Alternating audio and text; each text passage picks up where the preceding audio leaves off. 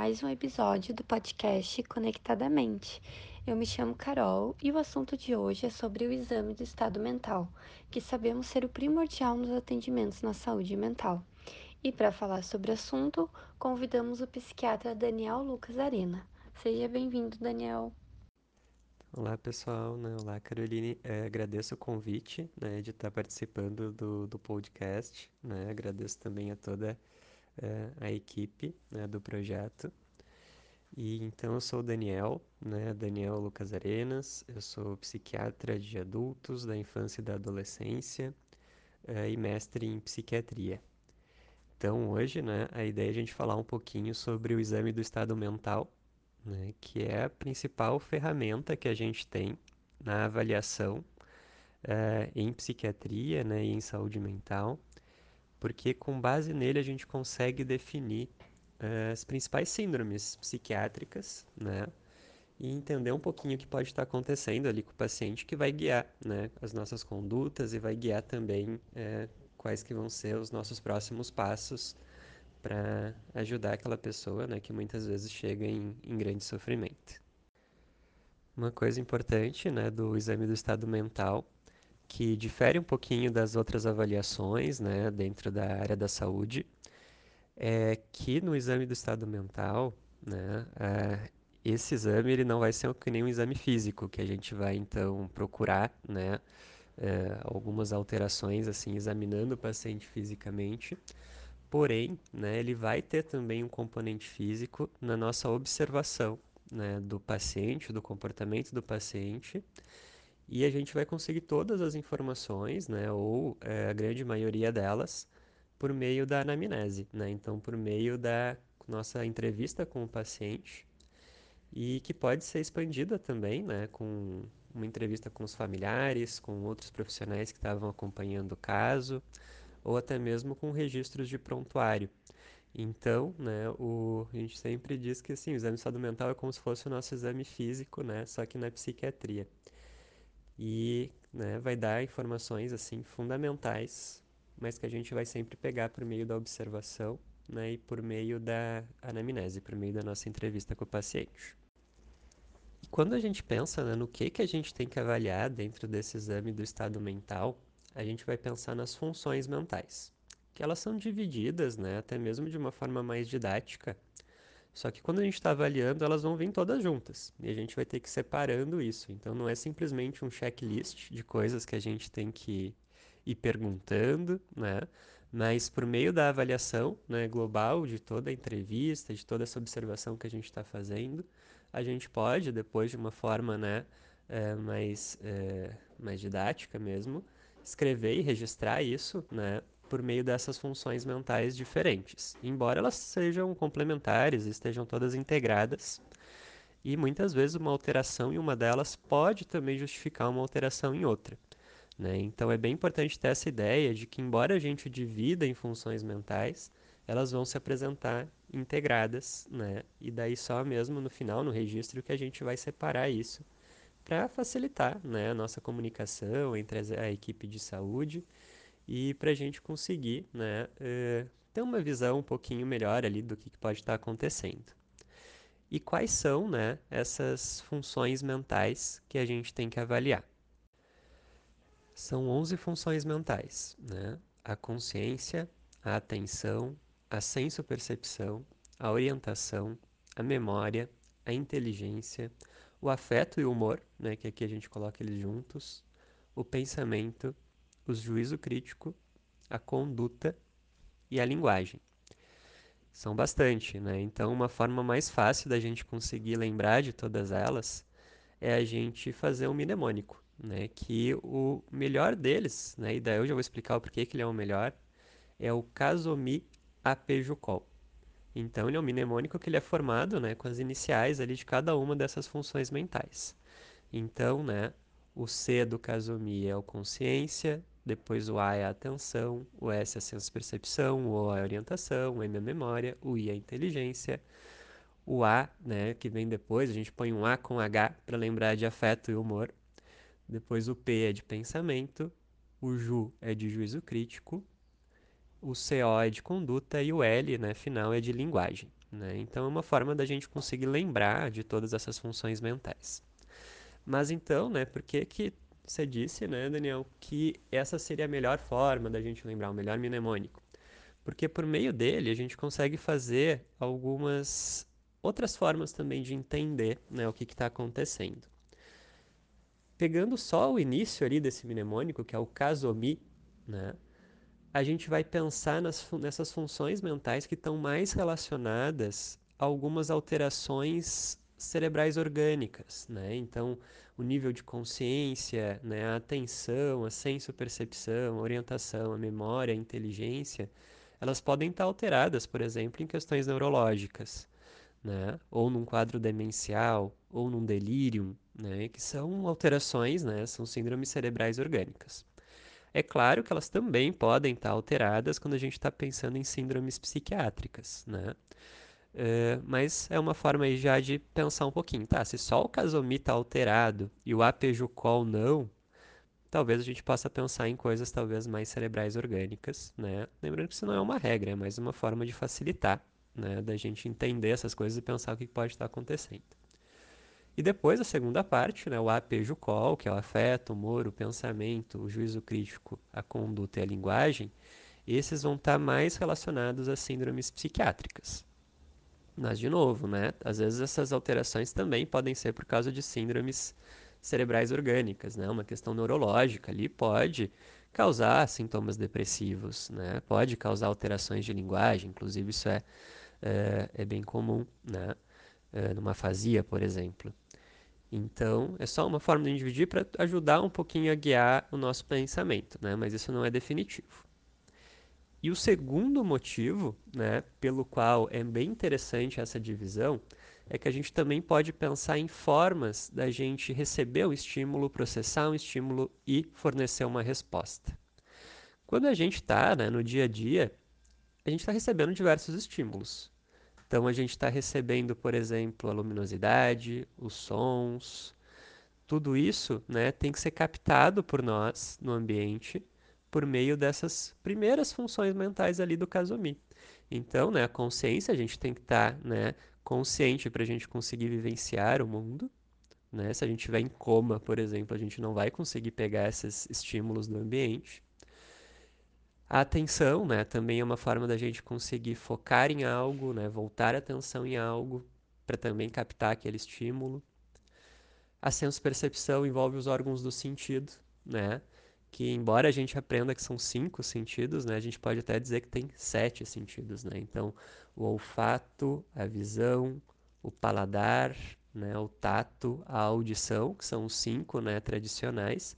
Mas a gente também pode pensar que a gente tem é, uma função, né, vestibular, que é do equilíbrio, e a gente também pode pensar que a gente tem a propriocepção, que é a nossa percepção de estímulos internos. Por exemplo, quando a gente sente né, que está tendo uma dist, dist, dist, distensão intestinal, ou quando a gente sente uma coisa assim interna, sentimento dos órgãos internos, uh, ou quando a gente sente, né, entender qual que é a posição que a gente está em um determinado ambiente, essas coisas vão estar tá ligadas também à própria percepção.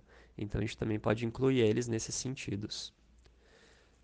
Depois a gente tem também né, a orientação, a memória e a inteligência. Essas daí já não vão estar tá tão relacionadas assim com a questão de receber a informação do ambiente, né? Mas vão complementar também. Então, né? Se a gente divide no caso minha qual a gente pode pensar que tem algumas coisas que são tipo input, né? Que é o que a gente está recebendo. Então vai pegar principalmente aquelas primeiras ali do caso do caso, né? Uh, depois a gente tem que processar essa informação no nosso cérebro, né? Então a gente tem que fazer um processamento da informação e esse processamento daí vai envolver aquelas outras funções. Então vai envolver a questão da orientação um pouco, né? Vai envolver a questão da memória para a gente resgatar outras informações que a gente tinha. Vai envolver a questão de inteligência, que é a forma como a gente lida com essa informação que a gente está recebendo, né? E desenvolve é, soluções para aquilo, né? Soluções de problemas e tudo mais. Uh, o afeto né, e o, o, humor, eles também vão estar relacionados um pouco nessa questão de processamento, porque vai estar relacionado com a forma como a gente sente aquela informação e aquilo também vai provocar algumas alterações na nossa resposta depois, mas o afeto humor também já pode sair como o output, né? Como a nossa resposta a esses estímulos, a esse processamento do ambiente também. Né? Então, um apejucol ali, né, que seria a última parte do mnemônico, eles vão estar mais relacionados a essa parte da resposta, né, essa parte do output. Né? Então, o que, que a gente vai responder àquela informação que a gente recebeu e a gente processou no nosso cérebro. Então, agora que a gente já sabe, né, é, o porquê que a gente divide o mnemônico dessa forma, então é importante saber, então, né, o que, que é cada uma dessas funções mentais, que, de novo, né, a gente separa de uma forma mais didática para a gente conseguir fazer o registro, mas que ela vai estar sempre integrada, né? Todas elas estão integradas umas às outras ali, né? Um pouco pleonasmo, né? integradas umas às outras, mas enfim, vocês entenderam o que eu quis dizer. É, então vamos começar ali, né, pela nossa consciência. A consciência, ela tem duas formas da gente caracterizar ela, né? Uma forma mais quantitativa, talvez, né, de níveis de consciência, e uma forma que a gente vai chamar de mais qualitativa. Então, quais são essa parte quantitativa, né? É o que a gente avalia, por exemplo, quando a gente aplica uma escala de Glasgow, né? Então, é a forma da gente ver qual é o nível de consciência. Se a pessoa está lúcida, né, que é o normal, né? Então, a lucidez está relacionada a isso. A pessoa está acordada, a pessoa está conseguindo, né, é, modular as outras funções mentais, está conseguindo receber os estímulos do ambiente. Ela pode estar tá sonolenta, que daí já é um nível um pouquinho menor. Ela pode estar tá, é, mais torporosa, né? Ela pode estar tá com um estupor ali, que é uma sonolência maior, que a gente tem que meio que ter um estímulo maior para conseguir acordar aquela pessoa. Diferente da sonolência, que às vezes um estímulo mínimo ali a gente já consegue fazer aquela pessoa retornar talvez para o estado ali de lucidez. E a gente tem um nível que é a consciência ali apagada, né? Que seria um nível de coma, por exemplo. Né? Então, um coma ali, é, que vai né, ser, por exemplo, uma pontuação muito baixa ali na escala de, de Glasgow, a gente vai considerar, então, um nível menor ali de, de consciência. E quando a gente vê a parte qualitativa, né, a gente vai ter que estar tá pensando em algumas alterações também que podem acontecer da consciência de acordo com alguns acontecimentos do dia a dia. Assim. Então, né, quando a gente está consciente e a gente sofre, por exemplo, um trauma, uma situação muito impactante, a gente pode às vezes ter uma dissociação, né? A gente às vezes pode desligar a consciência ali por um período. Então, quando a gente pensa num transtorno dissociativo, né, ou quando a gente pensa numa síndrome conversiva, muitas vezes pode estar tendo uma, ali uma alteração qualitativa da, da consciência. Ou aqueles estados oníricos, né, que parece que a gente também está num sonho, isso também pode ser uma alteração né, qualitativa de consciência, despersonalização, a desrealização, que é aquela sensação de não estar tá no nosso corpo, aquela sensação de é, que o mundo não existe ou que o mundo está diferente. Isso às vezes pode estar relacionado com alterações qualitativas, né? da nossa consciência. E eu sempre gosto de brincar, né? Por um desafio, assim, para as pessoas quando a gente está avaliando consciência, né? Que eu gosto muito de filme de terror, eu gosto muito de é, cultura pop em geral. E qual que seria, né, então, um nível de consciência de um zumbi, por exemplo, né? É mais difícil da gente fazer essa, essa alteração, né? Mas é uma forma da gente treinar isso também, né? De tentar situações adversas aí, né? no caso mais fantasiosas como essa, mas para tentar entender e conseguir classificar essa questão da consciência, né? Lembrando que a gente não tem que ver só o nível uh, quantitativo, a gente tem que ver o nível qualitativo também. Então, esse foi o C, né, do nosso Kazumi Pejucol. Depois o A é a atenção, e a atenção a gente divide né, em duas formas. A gente divide ela em vigilância e tenacidade. A vigilância é a capacidade de direcionar a atenção, enquanto a tenacidade é a capacidade de manter a atenção. Né? Então, vamos dar já um exemplo clínico, por, né, que daí já mostrando como que é útil assim, o exame de mental para a gente conseguir definir o que está acontecendo com o nosso paciente. Então, um paciente né, que chega olhando para todos os lados, né, meio que desconfiado e vendo se tem alguma coisa ali que pode ser ameaçadora para ele, ele pode estar num estado de hipervigilância, ou seja, ele está direcionando a atenção de uma forma elevada, de uma forma mais do que esperada. E isso então vai caracterizar uma alteração que a gente vai chamar de hipervigilância. E essa mesma pessoa, por ela estar tá hipervigilante, pode ser que ela não consiga estar tá mantendo a atenção no que a gente está conversando com ela.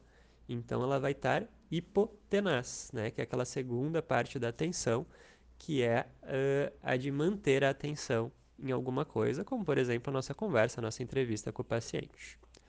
Então a gente tem sempre avaliar essas duas coisas na atenção, a vigilância e a tenacidade. Pode ser que as duas estejam aumentadas, ou as duas diminuídas, ou uma aumentada e uma diminuída, como nesse exemplo, ou pode ser que as duas estejam normais. Né? E quando as duas estão normais, a gente vai chamar isso de normoproséxico, que é a mesma coisa que a gente falar que está normotenaz e, e normovigil, tá? Mas é uma forma da gente encurtar isso nos registros, porque o registro é fundamental, né? O exame estado mental, ele sempre tem que ser registrado em toda avaliação que a gente faz com, com os nossos pacientes. Então, o que, que seriam alterações, né, no caso da atenção? A desatenção, a distração, né, são alterações. A desatenção estaria relacionada à questão da vigilância, enquanto a distração estaria relacionada com a questão da tenacidade. Então já vimos o K, né? Consciência e atenção. E agora, né, seguindo para nossa senso-percepção, né, que seria o S do ZO ali, a senso-percepção, como eu falei antes, está relacionada aos órgãos dos sentidos, né?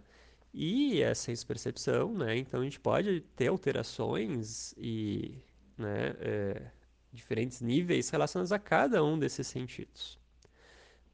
Por exemplo, né, algumas coisas mais clássicas que a gente costuma ver um quadro psicótico, né? O paciente pode estar tá ouvindo vozes ou ele pode estar tá sentindo sensações táteis que não estão acontecendo, ou ele pode estar tá vendo coisas, vendo vultos ou vendo imagens bem delimitadas, né?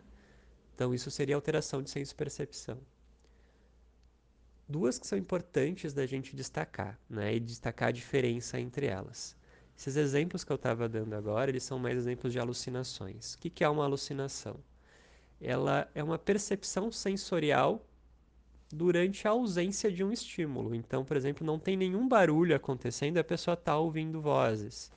Né? Então, ela está com uma alucinação auditiva, que é uma alteração muito comum nas psicoses.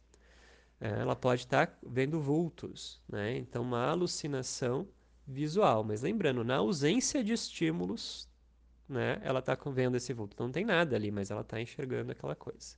Então é uma alucinação visual, tá? Pode acontecer com todos os outros sentidos também, né? mas essas são as mais comuns, o visual e o auditivo. Uh, e, e, é bem importante também pensar né, que quando a gente está avaliando essa questão das alucinações, tem algumas características que são mais clássicas. Né? Então, uma alucinação auditiva, por exemplo, é mais comum no quadro de esquizofrenia. Agora, se a pessoa está dizendo que ela está tendo uma alucinação visual, em que ela está enxergando perfeitamente né, alguma coisa ali com detalhes, isso não é tão comum num quadro psicótico, pode acontecer, né? É claro que pode, mas não seria tão comum esse, essa pureza de detalhes, né? Então a gente também pensaria mais naqueles quadros cerebrais orgânicos quando tem essa coisa, né? De detalhes e tal. Por exemplo, uma alucinose alcoólica, né? Pode ter esse tipo de alteração. Só que quando a gente tem uma má interpretação de um estímulo que existe, né? Então agora nesse segundo caso, não é uma ausência de estímulo como na alucinação. Nesse caso, a gente tem um estímulo. Por exemplo, eu estou ouvindo um barulho ali fora e eu tenho a impressão, ou seja, eu interpreto aquilo de uma forma errônea. Então, eu tenho a impressão que aquele barulho ali fora é alguém chamando meu nome. Só que na verdade não é. Na verdade é uma pessoa conversando com outra ali. Então, nesse caso, tinha um estímulo, só que eu interpretei de uma forma errada. Nesse caso, é uma ilusão. Um exemplo clássico de ilusão são as ilusões de, de ótica, né? Que a gente às vezes tem, olha uma coisa, só que a gente tem uma impressão de que aquilo não bate, né? Aquilo está gerando uma outra imagem, um movimento que não existe, né? Uma ilusão de ótica. Então tem o estímulo, mas a gente interpreta ele de uma forma errônea, né? De uma forma que não é o que está acontecendo de fato na realidade. Então nesse caso é uma ilusão, né? Um exemplo clássico também para né, quem assistia, por exemplo, Pica-Pau e ele estava ali no deserto, né? E daí ele via o amigo dele ele se transformando num alimento, né? Numa coisa apetitosa, porque ele estava com fome, né? Ou ele vê um oásis, né? Porque está com sede. Não existe aquilo, né? Só que aquilo, ela é uma ilusão, porque existe um estímulo, né? Então aí no caso existe o amigo dele, ou no caso do oásis existe uma paisagem ali, só que ele interpreta de uma forma errônea, né? Então isso é uma ilusão. Então essas são algumas alterações ali da senso-percepção, tá? E agora a gente vai para o O da orientação. A orientação é uma capacidade da gente se situar no ambiente, né? Então de se situar no espaço, no tempo e em nós mesmos. Quando a gente pensa em espaço e tempo, né, a gente está pensando em coisas que são fora de nós, então são alopsíquicas, e quando a gente pensa em reconhecer nossa própria pessoa, a gente está pensando em uma questão de autopsíquica, né? E algumas, algumas né, é, alterações que podem acontecer são a desorientação, né? Então eu posso estar tá achando que hoje é 1950, quando na verdade né, é 2022. Ah, ou eu posso achar que agora né, eu não estou é, na minha casa, aqui no meu escritório, conversando com vocês. Eu posso achar que eu estou na China né? Ou em algum outro lugar. Então isso é uma desorientação. Muito comum, por exemplo, nos quadros demenciais, né? Um exemplo clássico de desorientação, mas que pode acontecer em outros, outras situações clínicas também. Depois a gente tem né, a memória, que é a capacidade de registrar né, coisas, fixar coisas e evocar essas coisas quando a gente precisa. Lembrando que a memória está muito relacionada né, com a nossa afetividade também. Então é muito comum, por exemplo, quando a gente sente um cheiro e aquele cheiro nos faz lembrar de uma situação do passado, a gente lembra exatamente aquela situação do passado, uma situação afetiva, né? Como por exemplo, eu passei na frente de uma padaria, eu senti um, um cheiro do pão que a minha avó fazia e eu já lembro, né? Aquela, aquela situação com a minha avó tomando um café da tarde né? Porque tem uma relação afetiva envolvida. Então essas situações elas são muito mais fáceis de ficarem fixadas né, e registradas na nossa memória. Mas outras situações também podem acontecer. E daí, claro, a gente sempre divide a memória né, em tipos específicos, como uma memória sensorial, que é uma memória muito curtinha, que dura às vezes menos do que um segundo, relacionado também com os nossos órgãos da senso-percepção uma memória imediata que dura segundos, por exemplo, né? Então aquela coisa, ah, eu lembrei o número de telefone agora, né? E para mim só digitar aqui já esqueci. Se me perguntarem depois de né, uns 30 segundos, eu já não vou mais lembrar dizer aquele número, porque eu já registrei ali né, no celular e já esqueci aquele número que eu estava lembrando. Então, uma memória imediata. Ela pode ser recente, né? Que daí pode ir de minutos a semanas, né? Então, por exemplo, o que, eu comi ontem no jantar? Uh, o que que eu fiz no fim de semana? Né? Então, uma memória recente uh, e uma memória remota, tá? que está relacionada, então, meses, anos atrás. Então, por exemplo, essas memórias remotas têm muito aquela influência da afetividade que eu comentei com vocês, né? da questão emocional. Uh, então, é muito mais fácil a gente lembrar de coisas que foram marcantes, como, por exemplo, um casamento, uh, uma festa, né? o primeiro encontro com a pessoa amada, enfim, exemplos né? que, que a gente costuma fixar melhor, né? Mas também tem outras coisas que às vezes a gente vai guardar que não tem tanta afetividade relacionada, mas quando tem afetividade, esses geral são os momentos que a gente guarda. Isso é tão poderoso, né? Que até mesmo nos quadros demenciais isso é a última coisa, às vezes, a, a desaparecer, né? É, porque são coisas que estão muito bem registradas, porque tem uma carga afetiva muito importante. E alterações da memória também vão ser quantitativas ou qualitativas, tá? Então, quantitativas, tá? A gente pode pensar, por exemplo, na amnésia, tá? Que é quando a gente não lembra, né? Que pode ser anterógrada, ou seja, a gente esquecer tudo o que aconteceu, né? O que está acontecendo ali depois de um certo evento. Ela pode ser retrógrada, que a gente esquece coisas anteriores lá do passado, né? Relacionadas àquele evento. Então, tipo, bateu a cabeça e não lembra mais quem é, né? Um exemplo que a gente vê muito em filme. Isso na vida real não é tão comum né? Mas também pode acontecer. Então, uma, uma alteração de retrógrada, né? Ou quando a gente tem uma alteração da consciência, tipo aquela dissociação, a gente pode ter uma alteração lacunar, a gente não lembrar o que aconteceu naquela lacuna específica de tempo, mas a gente lembra tudo que aconteceu antes e depois. Então são algumas alterações mais quantitativas, tá? É, e pode ter também, né, para mais, né, aquelas pessoas que têm memória fotográfica, né, memória musical, de só de né, ouvir a música já consegue é, reproduzir e tudo mais. Daí são hipermnésias, tá? E tem as alterações qualitativas, que são as confabulações, que é quando a gente preenche é, um espaço de memória, uma lacuna de memória, né, com informações que não são reais, né, porque a gente meio que confabula aquilo. Uh, falsos reconhecimentos, como o déjà vu, por exemplo, né? e agnosias também, que são alterações qualitativas da memória.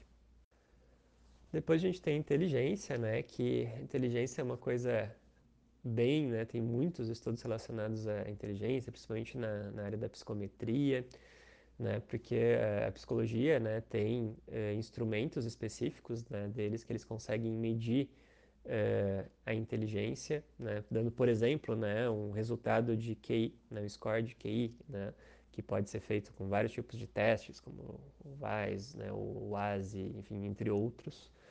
Uh, então, nesse caso, eles estão conseguindo aferir né, a inteligência por meio desses, desses instrumentos que eles têm.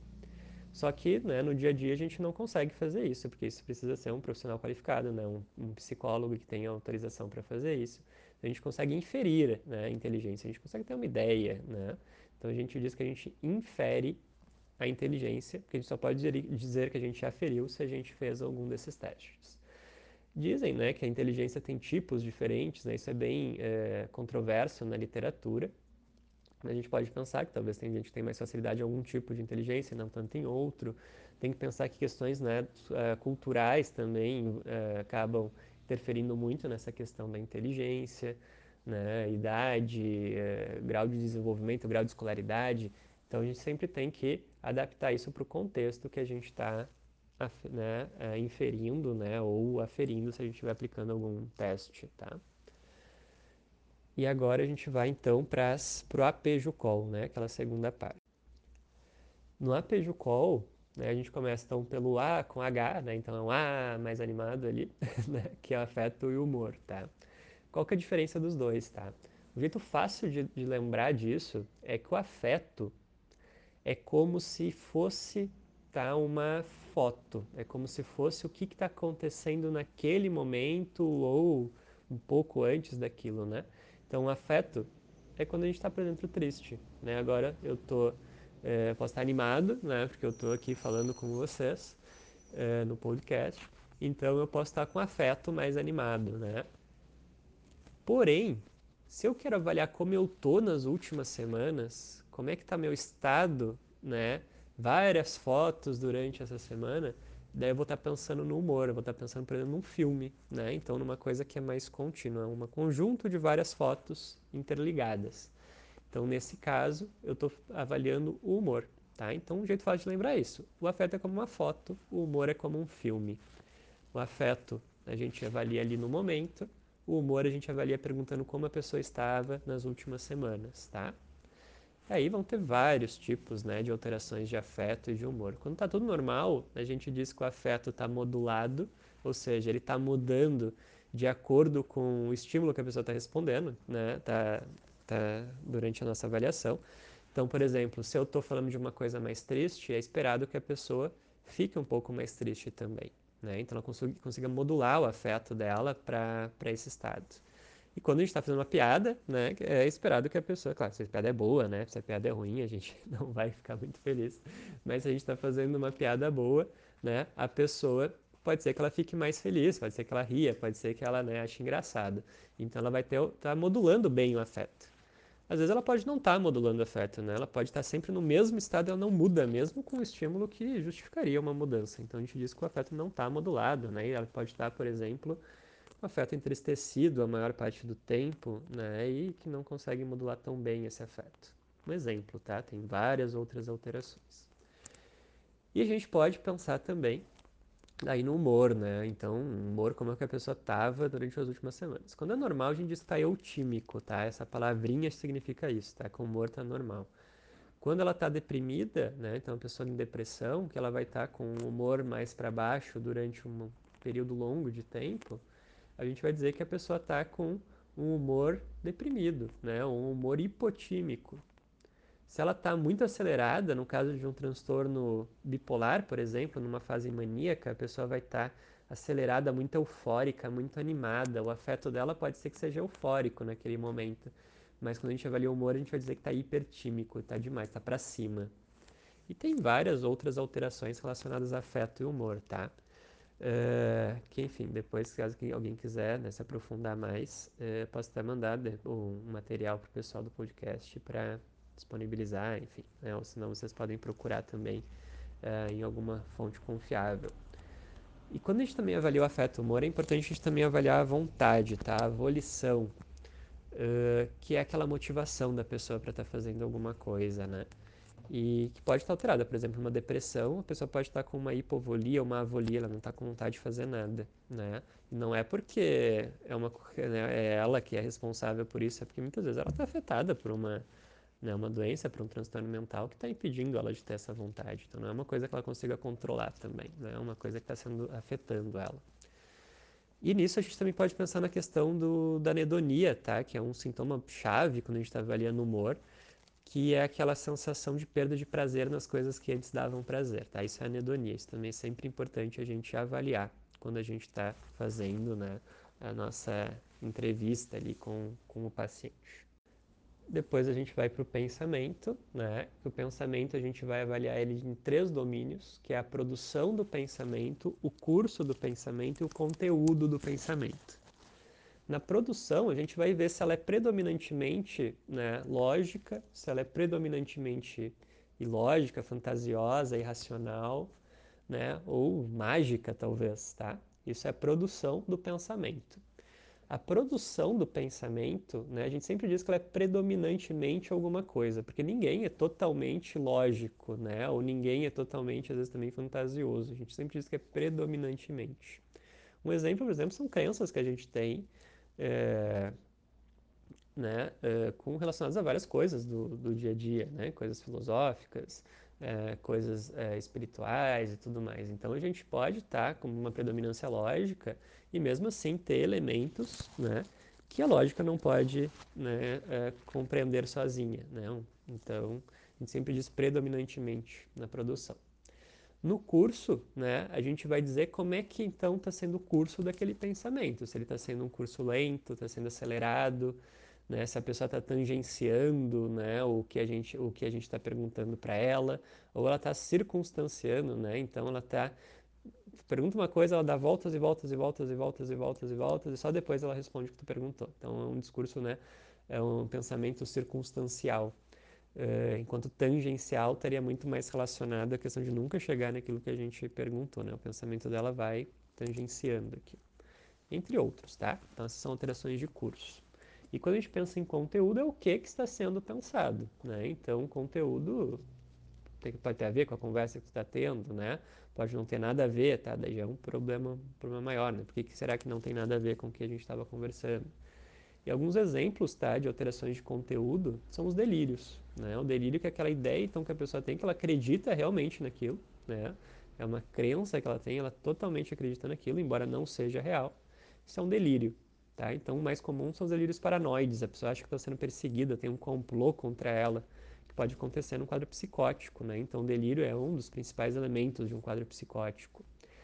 É, pode ter um delírio de grandeza no transtorno bipolar, na fase maníaca, né, que é bem comum, a pessoa acha que pode tudo, que ela é né, uma super pessoa, assim, nada pode detê-la, ela é imune a qualquer coisa. Entre outras, tá? Alterações ali de, de conteúdo de pensamento. As obsessões também num toque, né? Que são aqueles pensamentos que vêm na cabeça, a gente não consegue tirar, eles ficam martelando. E a gente não consegue tirar aquele pensamento da cabeça, isso é uma obsessão, tá? Também é uma alteração de conteúdo, né? É, no nosso pensamento. Daí a gente vai então agora para o ju, né, que é o juízo crítico. O juízo crítico é a nossa capacidade né, de se autoavaliar em relação à nossa condição. Né? Então, uma alteração de juízo crítico, por exemplo, é aquela pessoa sem noção, né? aquela pessoa assim que é, acha, né, faz uma coisa super perigosa e acha que nada vai acontecer. Talvez ela esteja com uma alteração de juízo crítico ou quando ela está né, uh, doente, e às vezes ela não consegue perceber isso, né? Então, ela está com delírio, né? Lembra o que é delírio? Alteração de conteúdo de pensamento, né? e ela acredita friamente naquilo e ela, enfim, não consegue se autoavaliar, né, por causa daquilo. Então ela vai ter uma alteração também do juízo crítico, tá? É, então é muito comum, por exemplo, a gente atender alguém às vezes que não tem né, é, ideia que ela não está bem, que ela está doente, está precisando de um tratamento, né? Então está com uma alteração de, de juízo crítico. E agora, né, para finalizar nossas últimas duas funções mentais, é a conduta, que é basicamente o comportamento do indivíduo, tá? Então a conduta a gente vai ter que avaliar muito com aquela questão da observação direta que eu falei para vocês lá no início. Descrever hábitos, né, atitudes da pessoa, como ela está se portando né, naquele momento, ela está sendo agressiva, ela está sendo sedutora, ela está sendo adequada, né? Eh, ela está fazendo uma coisa bizarra, né? Então são alterações de conduta, tá? Então tudo isso, né? Todas as alterações de comportamento a gente pode colocar na conduta, tá? Até as roupas que a pessoa está vestindo, né? Se está adequado ou não, tudo isso entra em conduta, tá? Então a aparência né, também vai entrar um pouco aí. É, claro, né? Sempre valorizando o contexto, né? porque isso é fundamental, senão a gente vai ficar falando que as pessoas estão com alterações, na verdade a gente está com uma alteração de julgamento, né? E para finalizar a linguagem, tá? Que a linguagem é a forma como a gente se comunica, né? A forma como a gente consegue, então, né? Lembra ali do output, né? Da resposta, de forma que a gente consegue trazer também essa resposta de forma comunicacional. E a comunicação pode ser verbal ou não verbal, né? Eh, a gente sempre vai avaliar ela também em relação uma relação quantitativa, uma relação de fluxo, né, ou de velocidade, e uma relação de qualidade, né, qualitativa. Quantidade, né, então, por exemplo, uma pessoa que fala sem parar, né, prolixa, não para de falar de jeito nenhum. Então, a pessoa tem uma alteração de quantidade, né, da linguagem. Ou uma pessoa lacônica, né, taciturna, que não fala nada, né, fala muito pouco, responde tudo com sim ou não. Né, então, também uma alteração de quantidade. Ela pode não falar nada, mutismo, né? E também pensando que também tem alteração não verbal, né? então pode também fazer nenhum tipo de comunicação não verbal. Uh, a velocidade ou fluxo, né? Que daí pode ser a pessoa que fala bem devagarzinho, me dá até o sono, né? Às vezes pode estar alterada numa, num quadro depressivo, né? Ou pode estar alterada em um quadro cerebral orgânico, às vezes a pessoa fala mais devagar mesmo, né? Então, exemplo de Brad e Lalia. Ou a pessoa pode estar falando muito rápido e você nem consegue entender, porque ela consegue juntar todas as coisas, e as coisas ficam todas confusas, porque ela vai juntando as palavras, às vezes juntando as sílabas, e daí você não entende o que ela está dizendo. Nesse caso, ela pode estar com uma taquilalia, né? Então ela está falando muito rápido. Muito comum, por exemplo, na mania, tá? Ela pode estar normolálica, falando normalmente, tá? Sempre é importante comparar qual é o normal da pessoa. Às vezes a pessoa, né, que nem eu falei, pode falar mais devagar naturalmente, ou pode falar mais rápido naturalmente. A gente sempre vai ter que ter essa comparação. E na qualidade, né? a gente pode ter algumas alterações específicas, muito comuns, por exemplo, né? Uh, em alterações também neurológicas, né? Então a gente pode ter uma ou de neurodesenvolvimento, uh, uma disartria, né? Uma disgrafia, uma disfonia, uma dilalia, né? Então alterações às vezes de trocar letras, né? Ou de tonalidade, né? Ou de escrever, que também é um tipo de comunicação. É, uma pessoa né, que é gaga vai ter uma alteração também qualitativa, ou aquela pessoa que cria palavras, né, porque está desorganizada, ou que, é, enfim, né, repete palavras só que a outra pessoa disse, né, uma ecolalia. Então também são exemplos ali de alterações de qualidade da comunicação, né, qualidade da linguagem. Então, né, gente, esses são né, os estados mentais que a gente avalia no exame do estado mental. E por meio deles a gente consegue perceber, né, é, caracterizar as principais síndromes psiquiátricas, né? Então dei alguns exemplos durante a fala de síndromes maníacas, né, síndromes depressivas, síndromes psicóticas, síndromes obsessivas compulsivas, por aí vai, tá? Então é um instrumento fundamental para a gente conseguir fazer um diagnóstico, para a gente conseguir o que, entender o que está acontecendo e saber a melhor forma de ajudar aquela pessoa, tá bem?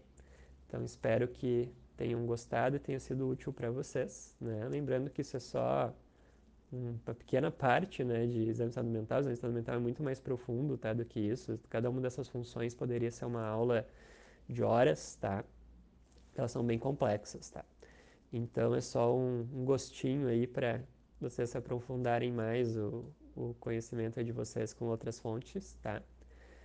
E, e é isso, tá? Fico à disposição. Então, se tiverem dúvidas, tudo mais, e né, vocês podem me procurar aí nas redes e fazerem perguntas, tá bem? Então, agradeço, né, todo mundo, agradeço Caroline e fico à disposição, tá? Muito obrigado e um abraço. Daniel, muito obrigada por ter participado do nosso episódio. Esperamos que todos vocês, ouvintes, tenham gostado do conteúdo e até o próximo episódio. Tchau, pessoal!